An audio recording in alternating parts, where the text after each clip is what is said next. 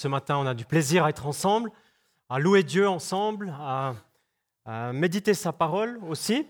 Et merci beaucoup pour ce temps de louange qu'on a pu vivre ensemble. Ça me rappelle l'histoire d'une église qui était dans un temps de louange comme ça, festif, où on proclamait la grandeur de Dieu, comme on l'a fait tout à l'heure. Et puis, peut-être que vous avez déjà entendu cette histoire, il y a un, étudiant en théologie qui passe à côté, puis qui se dit, mais qu'est-ce qu'ils ont dans cette église comme ça, loué Pourquoi ils font ça si fort, si expressif, si expressif? Et puis l'étudiant, il va dedans, il aimerait savoir, puis il dit, mais pourquoi est-ce que vous louez Dieu comme ça, de manière si expressive? Et puis tout le monde dit, on est tellement content parce qu'on se souvient comment Dieu, il a ouvert la mer des roseaux, comment tout le peuple a pu passer. Puis l'étudiant en théologie, il dit, ah, mais là, il faut que je vous éclaire un peu quand même. Euh, on ne peut pas prendre ça comme ça. On pense sûrement que le peuple, il a passé à un endroit où il y avait comme ça 10, 15 cm d'eau, et puis on a dit que c'était euh, comme ça une ouverture. Puis tout, la louange, elle descend, l'atmosphère descend, tout le monde se dit, bon, d'accord. Puis l'étudiant, il repart, il sort, puis dès qu'il est dehors, il loue de nouveau, il y a beaucoup plus de joie, beaucoup plus de fêtes. Et puis, il se dit, mais c'est pas possible. Pourtant, je viens de leur expliquer. Il retourne. Il dit, mais qu'est-ce qu'il y a? Vous savez maintenant qu'il y avait seulement 10-15 cm d'eau. Puis tout le monde dit, on est tellement content qu'il y ait toute une armée qui se soit noyée dans 10 cm d'eau. C'est incroyable. Hein? Alors, il y a des combats dans la vie, ça c'est sûr, mais il ne faut pas se tromper de combat. Hein? Il ne faut pas essayer de combattre est-ce qu'il y a des miracles, est-ce qu'il n'y a pas de miracles? Hein, ça, c'est un faux débat, c'est une fausse question. Quand on a la foi, eh bien, on s'attend à Dieu qui est vivant encore aujourd'hui, puis qui peut faire des choses qu'on n'imagine pas. Et puis c'est ce qu'on a chanté ce matin aussi, et c'est ce qu'on veut dire dans nos vies, et peut-être que c'est même déjà le vécu de certains d'entre nous. Vous savez que depuis un certain temps, les enfants de notre Église méditent l'histoire d'Élie. Plus que ça, ils vivent des temps avec Dieu autour de ce personnage biblique, et particulièrement autour du thème de la transmission. Élie à Élisée, Paul à Timothée, et comment vivre la foi et comment la transmettre. Et c'est vrai, quand on considère la foi, la foi chrétienne, il y a toujours du mouvement. Il y a toujours quelque chose de dynamique, il y a de l'espérance, il y a de la puissance, il y a de la persévérance, il y a ce que Dieu veut faire, comment il communique, comment il intervient dans nos vies. Alors globalement, le thème du MJ, c'est quand Dieu parle, ça nous met en mouvement. Encore, c'est vrai, il faut accueillir ce que Dieu dit. Il faut accueillir le mouvement, rester flexible. Et puis parfois, c'est même malgré l'âge, malgré l'expérience, malgré les circonstances de ce qu'on voit autour de nous. En tous les cas, quand on considère la foi, on ne s'ennuie pas. Et parfois, c'est vrai, la vie, elle est exigeante, parfois, elle est défiante, mais toujours avec Dieu, elle est en mouvement. Toujours, c'est une dynamique. Alors aujourd'hui, donc, ça arrive quelquefois dans l'année, toute l'Église, toutes les générations on médite le même thème. Si vous avez des enfants au ministère de la Jeunesse, à midi, vous allez pouvoir leur poser la question, c'était quoi le thème ce matin? Puis vous allez réaliser, c'était le même que nous aujourd'hui ici.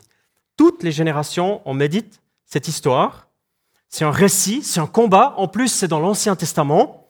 C'est un combat exigeant, engageant et finalement sanglant d'Élie le prophète. Les cinéphiles au milieu de nous se souviendront d'une histoire contemporaine mise à l'écran qui s'intitule Le livre d'Élie. C'est un destin particulier d'un homme solitaire qui a une mission, peut-être une lointaine inspiration dans la vie particulière du prophète Élie, celui qu'on médite. Une histoire qui, une bagarre aussi, qui engage beaucoup la vie du prophète. Prendre le risque de la foi, le combat d'Élie. Alors aujourd'hui, comme à l'époque, Dieu, je crois, cherche des hommes et des femmes qui sont capables de prendre des risques.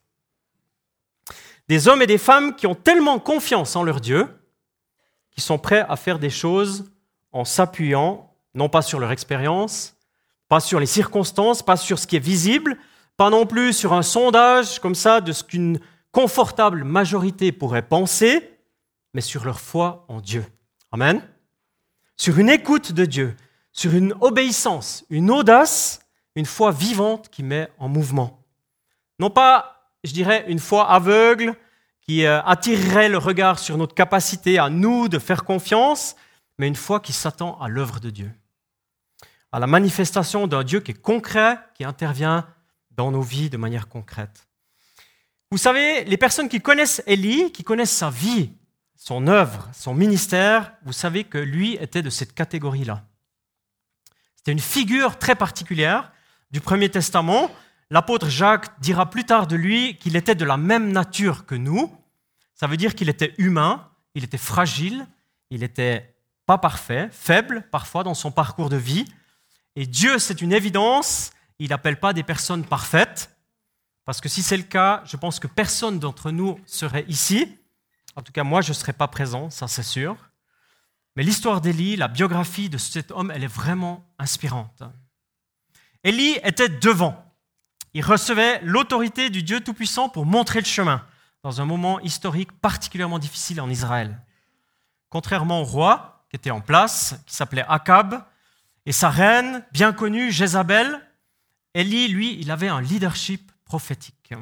Leadership, ça veut dire responsable, ça veut dire modèle, ça veut dire exemple, ça veut encore dire maturité, autorité, force par l'exemple. Et prophétique, ça veut dire en avance sur son temps. Ça veut dire que ça aura un impact plus tard. Ça veut dire une compréhension qui va plus loin que ce qu'on vit maintenant. Alors que maintenant, ça semble comme ça, le, leadership prophétique, il voit au-delà. Et ça naît de la présence de Dieu dans sa vie. Et Élie, il avait ça. Dieu lui donnait ça, c'était inspirant, c'était puissant. Bien sûr, c'était défiant aussi à porter, comme beaucoup d'hommes et de femmes dans la Bible. Élie, il avait aussi une relation vivante avec Dieu. Sa relation avec Dieu était plus importante que les miracles. Parce qu'il comprenait ce que Dieu faisait, ce que Dieu disait, ou voulait faire à cette époque, je l'ai dit, c'était une époque violente, compliquée, Élie a vécu des miracles énormes. Une confiance en Dieu, une présence de son Dieu, une attente de son Dieu qui intervient et qui ne le lâchera pas. Parce que finalement, c'est de Dieu qu'il s'agissait et pas d'Élie lui-même.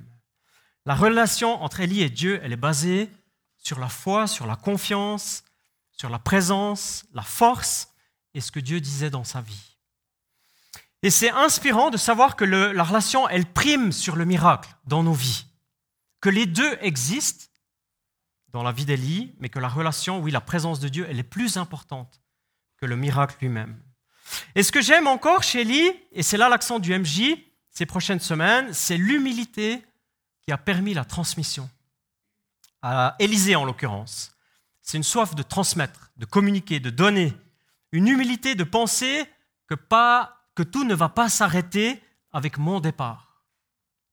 Un passage de témoin réussi, une expérience et une onction qui n'est pas gardée égoïstement, mais qui est partagée ou multipliée pour le jeune prophète.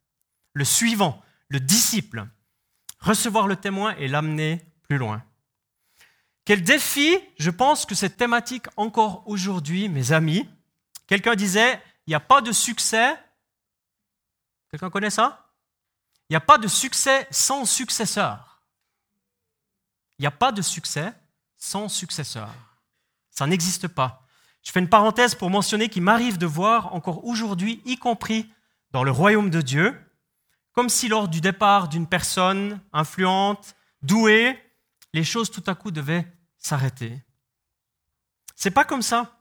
On se réjouit de ce que le travail continue, que l'onction continue, et moi, j'aimerais m'inspirer de ça avec Ellie dans ce domaine. Je peux puiser déjà maintenant, former, encourager, me réjouir. J'étais au bénéfice moi-même de ça.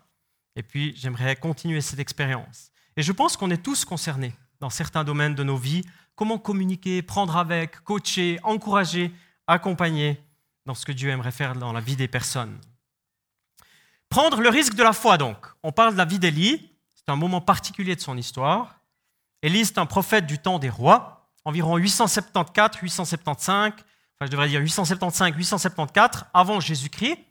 Ça se passe en Israël, dans le nord, et le pouvoir est détenu par le roi Akab. C'est un roi défavorable à Dieu, au principe que Dieu a donné. Pire que ça, c'est un roi qui a marié Jézabel, une femme terrible de l'Ancien Testament, probablement la plus tristement connue et puis la confrontation, elle est directe. D'un côté, il y a Élie qui annonce une sécheresse de manière prophétique. De l'autre côté, il y a le roi Akab et son épouse qui vivent de syncrétisme, d'un culte aux idoles, un leadership qui est destructeur, qui amène les gens dans l'idolâtrie, le dieu de la fertilité, le dieu de la force, souvent représenté par un taureau, qui pratiquait la prostitution cultuelle, qui sacrifiait des vies, des choses vraiment violentes, une sexualité complètement détachée de l'alliance. Elle est omniprésente dans les cultes idolâtres, et ça fait plusieurs années que ce combat dure. Élie, le prophète, il est discret, il est protégé par Dieu lui-même. Il a été l'annonciateur d'une grande sécheresse. Ça fait trois ans. Imagine trois ans de sécheresse dans un pays comme Israël, la chaleur, le soleil, les températures très élevées, la misère végétale. Mais Élie sait ce qu'il fait, parce que c'est Dieu qui l'a envoyé, qui l'a mandaté. Et puis sa première présentation dans la parole, elle est très sobre, mais elle est tellement puissante. Il a dit la chose suivante, L'Éternel, le Dieu d'Israël, dont je suis le serviteur vivant, est vivant, dont je suis le serviteur est vivant. Élie vient de la présence de Dieu. Élie respire la présence de Dieu, du Dieu vivant. Au milieu de ce chaos qui règne, le prophète puise sa force, son autorité, son mandat dans la présence de Dieu. D'ailleurs, la présence de Dieu, ça va être un thème constant dans la vie d'Élie, tout le temps. Mais je prie que la présence de Dieu soit aussi un thème constant dans ma vie à moi. Amen. Que la présence de Dieu elle soit un thème toujours dans ma vie personnelle, à moi et à nous. On va vivre des choses fortes, je le crois, avec Dieu, des choses simples aussi. On va vivre des exaucements, des miracles, si on vient de sa présence. Si la présence de Dieu fait partie de la priorité de ma vie, on va pouvoir, même parfois dans un chaos apparent, contemporain, vivre une ligne et un sens et une autorité que Dieu aimerait donner, et c'est très fort. Alors après que les jours aient passé, soit trois ans, le temps de Dieu arrive. L'idolâtrie, le culte occulte, justement, va être confronté de manière puissante, visible. Au fil du texte, vous connaissez l'histoire peut-être, c'est dans 1 roi 18, on sent qu'il va s'agir d'une confrontation entre la vie et la mort. Il n'y a pas de demi-mesure. Élie refait surface publiquement. Il rencontre un serviteur du roi Akab, du nom d'Abdias, un homme qui jouait sur les deux tableaux, bref, un serviteur du roi. Et tout à coup, il y a cette confrontation au mont Carmel, célèbre. Et c'est là, vraiment, le moment que Élie se doit de prendre le risque de la foi. La confrontation entre les croyances idolâtres, l'intervention de Dieu va devenir visible, manifeste pour tous. Et puis en méditant cette parole, c'est vrai, je, pensais aussi au récit d'Égypte. Là aussi, c'est devenu visible, c'est devenu confrontatif. Et le peuple était spectateur. Spectateur évidemment concerné, mais aussi impacté par ce qui était en train de se dire et de se faire.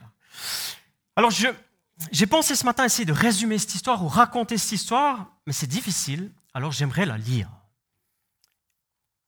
Qu'est-ce qui se passe au Carmel? Et j'invite les personnes qui ont une Bible avec eux d'ouvrir dans 1 roi 18 et les autres de lire à l'écran avec la traduction que j'ai choisie pour ce matin. Akab envoya des messagers vers tous les Israélites et rassembla des prophètes au mont Carmel. Alors Élie s'approcha de tout le peuple et dit Jusqu'à quand aurez-vous un comportement boiteux? Si c'est l'Éternel qui est Dieu, suivez-le. Si c'est Baal, suivez-le. Le peuple ne lui répond rien. Élie dit au peuple, je suis resté le seul prophète de l'Éternel, et il y a 450 prophètes de Baal, que l'on nous donne deux taureaux. Qu'ils choisissent pour eux l'un des taureaux, le coupe en morceaux, et le place sur le bois sans y mettre le feu. De mon côté, je préparerai l'autre taureau, et je le placerai sur le bois sans y mettre le feu. Puis faites appel au nom de votre Dieu Quant à moi, je ferai appel au nom de l'Éternel. Le Dieu qui répondra par le feu, c'est lui qui sera Dieu. Tout le peuple répondit, c'est bien. Élie dit au prophète de Baal, choisissez pour vous un des taureaux, préparez-le, les premiers, puisque vous êtes le plus nombreux. Ensuite, faites appel au nom de votre Dieu, mais n'allumez pas le feu. Ils prirent le taureau qu'on leur donna et le préparèrent. Puis ils firent appel au nom de Baal, depuis le matin jusqu'à midi, en disant Baal, réponds-nous. Mais il n'y eut ni voix ni réponse, même s'ils sautaient devant l'autel qu'ils avaient érigé. À midi, Élie se moqua d'eux et dit Criez à haute voix. Puisqu'il est Dieu, il doit être en train de penser à quelque chose. Ou peut-être qu'il est occupé.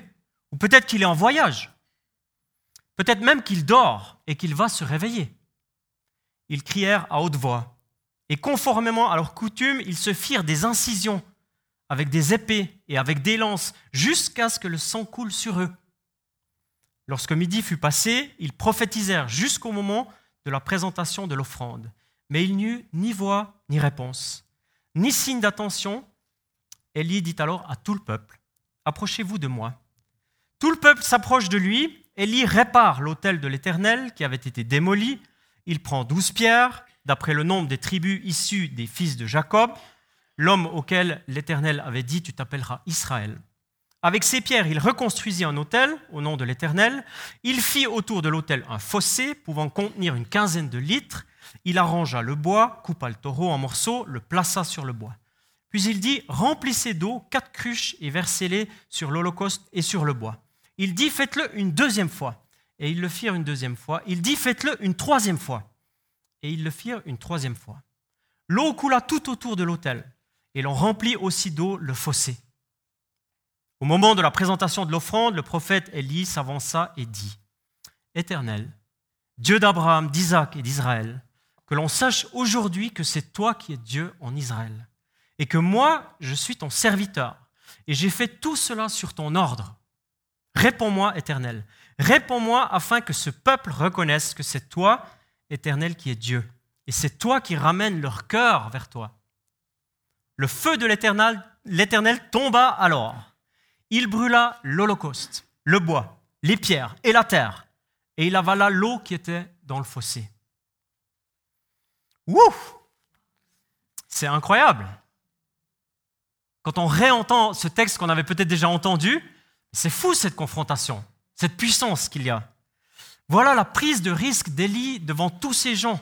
450, c'est beaucoup plus que nous ici. Et bien sûr, on est dans l'Ancien Testament, les manifestations, les confrontations de Dieu dans la première alliance, c'est fort, mais Dieu se manifeste. Dieu s'implique parce que Dieu c'est un Dieu jaloux. Jaloux dans le bon sens du terme, non pas pour lui-même, mais pour le peuple, en faveur du peuple. Alors je souhaite brièvement partager les trois accents suivants, se taire ou confronter, prendre des risques avec Dieu et les miracles que Dieu offre. Se taire ou confronter, voilà une question à laquelle Élie et beaucoup d'autres hommes et de femmes de Dieu ont été confrontés dans l'Ancien Testament. Beaucoup. Et dans le Nouveau aussi. Même plus que ça, à travers les siècles, des croyants de toute nation, de toute génération, ont été confrontés à cette question. Même toi, qui es assis ici aujourd'hui, tu es confronté à cette question. Parfois, est-ce qu'il faut se taire ou est-ce qu'il faut confronter? Est-ce qu'il faut dire, parler? Si tu vis pas dans une île ou c'est pas dans une sainte bulle bien confectionnée chez toi, tu seras tôt ou tard confronté à cette question. Est-ce que je dois me taire ou est-ce que je dois dire?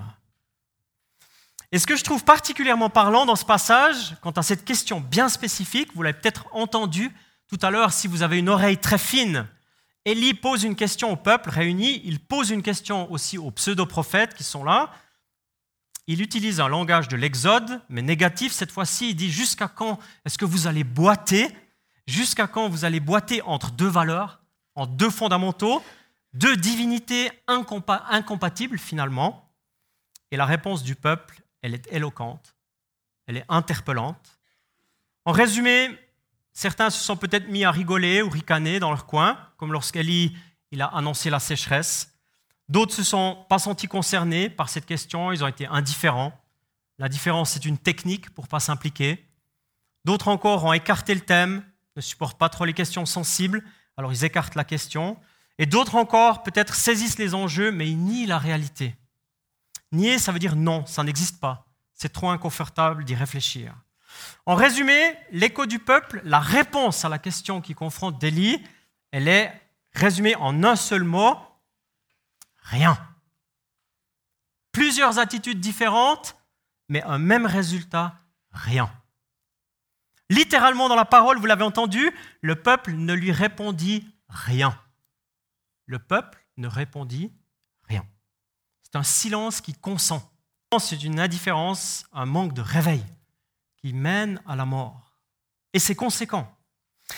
Alors aujourd'hui, je suis bien conscient, on ne vit pas dans l'Ancien Testament. Je bénis Dieu parce que je ne me sens pas invité à entrer dans des combats violents comme Élie. Pourtant, je me sens invité à ne pas rester dans le silence. En tant que chrétien qui vit aujourd'hui, en tant que disciple de Jésus, cette fois, je veux être réveillé. Amen. Pas dans le silence, conscient qu'il s'agit d'une question importante, conscient que la vie autour de moi, la vie de mes contemporains, même ma propre vie, les enjeux d'aujourd'hui, ça concerne la vie et la mort. On n'est pas dans un détail. On n'est pas dans l'indifférence, dans le fait de nier la réalité. Et je prie, je souhaite, j'aspire à ce que l'Église ne se cantonne pas dans un silence. Il y a tellement de thèmes que je pourrais aborder ici. Par exemple, le début de la vie ou la fin de la vie. L'assistance élégante d'une fin volontaire. Je pourrais parler de l'érotisation, le culte contemporain tellement destructeur de la sexualité aujourd'hui. L'esclavage moderne, les sacrifices de si nombreuses filles à travers le monde. Il y a tellement d'enjeux, tellement de domaines dans lesquels l'Église ne doit pas se figer dans le silence. Évidemment, pas de culpabilité comme moteur.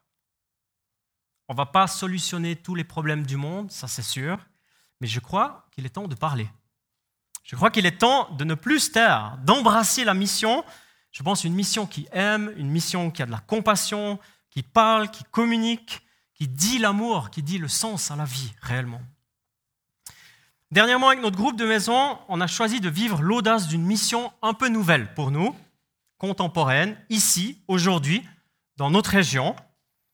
Euh, notre, groupe de maison, on vit ces temps avec nos enfants, et puis on a été invité par le Seigneur à bénir les villages de notre région, Seigneur-Légier, Lébreleux, Saint-Imier et Tramelan. Alors on s'est promené dans les rues de ces quatre endroits pour dire l'amour de Dieu. Prier pour des gens. Prier pour des personnes qu'on a croisées. Dire la vie dans la, de ces vie de ces personnes. Alors pour ça, on a d'abord vécu un temps d'écoute parce qu'on ne voulait pas faire des choses que Dieu ne nous invitait pas à faire. On voulait être inspiré par la voix de Dieu. On disait, Seigneur, conduis-nous dans ce village. Par exemple, de Saint-Imier, c'était mon équipe. Aujourd'hui, montre-nous. Permets-nous de rencontrer des gens. Qui est-ce qu'on va rencontrer? Quoi, Seigneur? Aide-nous à ne pas dire rien, mais aide-nous à dire une parole. Aide-nous à aimer les gens. Donne-nous une mission. On veut tirer notre action de ta présence. Et les autres équipes étaient dans les autres villages que j'ai nommés tout à l'heure. Et je pourrais vous raconter plusieurs rencontres, plusieurs rendez-vous divins que Dieu a permis de vivre dans le village de Saint-Imier, la ville de Saint-Imier, mais aussi dans les autres. À la fin de l'après-midi, on a fait une rétrospective tellement riche, tellement encourageante de tout ce qu'on avait reçu et tout ce que Dieu a fait. Je vous en raconte juste une où j'étais impliqué. Pour finir, on s'est retrouvé dans un magasin de fleurs à Saint-Imier. On a été invité à prier pour la situation financière de ce magasin. C'est ce qu'on avait entendu en tant qu'équipe. Puis on est entré dans ce magasin, quelques personnes, des adultes, des enfants. Il y avait des clients, Bonjour, on se sent invité à prier pour la situation financière de votre magasin ah, La vendeuse, elle a dit Ah ouais, ça, alors ça, faut voir avec le chef. Hein. Est-ce qu'on peut prier pour vous? Est-ce qu'on peut prier pour la situation? On a à cœur de faire ça. Ah, parce que vous êtes voyant? Non, on n'est pas voyant, on est chrétien. Et puis on a pu prier et les gens étaient encouragés. Finalement, le patron nous a dit C'est vrai, on en a bien besoin en fait. C'est pas facile aujourd'hui. Merci beaucoup. Vous voulez un sugus? Oui, on a pris le sugus de la prière. Hein. On a été encouragé de voir que quand on entend et quand on a l'audace, finalement, les gens sont quand même plus ouverts que ce qu'on pense. Finalement, toutes les personnes ont des besoins. Finalement, tout le monde, quelque part, a mal quelque part, a un souci. Et puis quand on a l'audace d'approcher des personnes, puis de dire avec beaucoup d'amour, beaucoup de respect, parce qu'on ne veut pas imposer quoi que ce soit, est-ce que je peux prier pour vous? On est étonné de l'ouverture des gens. On est étonné. On avait reçu sur notre petite liste, je parle toujours de Saint-Imier, les autres, vous allez leur demander, ils ont tellement de choses à raconter aussi, sept choses de Dieu qu'on avait reçues précisément, qu'on allait vivre. Eh bien, il y en a six qu'on a vécues. Six de ces sept qu'on a vécues, et une qu'on continue de prier pour cette personne. Aujourd'hui, je pense qu'on est invité à prendre des risques avec Dieu. Amen. On est invité à investir nos personnes comme Élie, avec assurance, avec puissance. Et pour sa part, la confrontation était directe, violente, je l'ai dit même. On connaît la fin de l'histoire peut-être, sinon lisez-la, fin du 1 roi 18. Pourtant, je pense que la radicalité contre le mal, contre les esprits du malin, contre la puissance destructrice des ténèbres, on a à prendre des risques aujourd'hui. Ceux qui ont la foi. Engager nos personnes, notre parole, notre foi. Les amis, on a engagé notre, notre croyance, notre foi, simplement, mais nous attendre à Dieu, réellement. Croire que Dieu fait l'impossible, croire que Dieu intervient, va intervenir, que Dieu tient les clés, qui veut se manifester par des signes et des prodiges. C'est, je pense que c'est cela dont on a besoin et Dieu compte sur nous. Il y aurait tellement de choses à dire concernant ce texte encore, mais je sais que le temps avance. Je voudrais ouvrir une dernière fenêtre. Élie n'a pas été abandonné dans le risque qu'il a pris. Dieu l'a pas lâché, parce qu'il s'agit de Dieu, justement, de son règne, de sa puissance. Élie a engagé sa personne. Il a pris le risque d'une foi qui s'attend à l'impossible. Dieu offre des miracles. Dieu est vivant. Amen. Dieu intervient dans la vie de celles et ceux qui choisissent de lui faire confiance. Je le crois réellement. On vit avec la puissance de restauration. On vit après Jésus-Christ, le ressuscité. On vit les miracles d'aujourd'hui, du Nouveau Testament, de la vie de l'Église. Et puis, j'aimerais dire que dans le cadre des rencontres arabophones ici à l'Église, depuis quelques années, on a rencontré une sœur, une personne qui a choisi Dieu, qui a choisi Jésus, et qui a payé un prix aussi pour ce choix. Elle a payé un prix fort pour sa foi chrétienne. Elle a pris le risque de la foi chrétienne. Et depuis que j'ai appris à la connaître, elle était dans une chaise roulante. Elle ne pouvait pas marcher, ni se déplacer par elle-même. Elle est venue plusieurs fois ici aux rencontres arabophones, en provenance de la Suisse allemande. Et ce matin, elle est au milieu de nous et elle marche. C'est un réel miracle. Et j'aimerais lui donner la parole, s'il te plaît. Est-ce que tu veux venir? Pour témoigner de la gloire de Dieu, comment Dieu peut manifester sa puissance dans la vie des personnes aujourd'hui.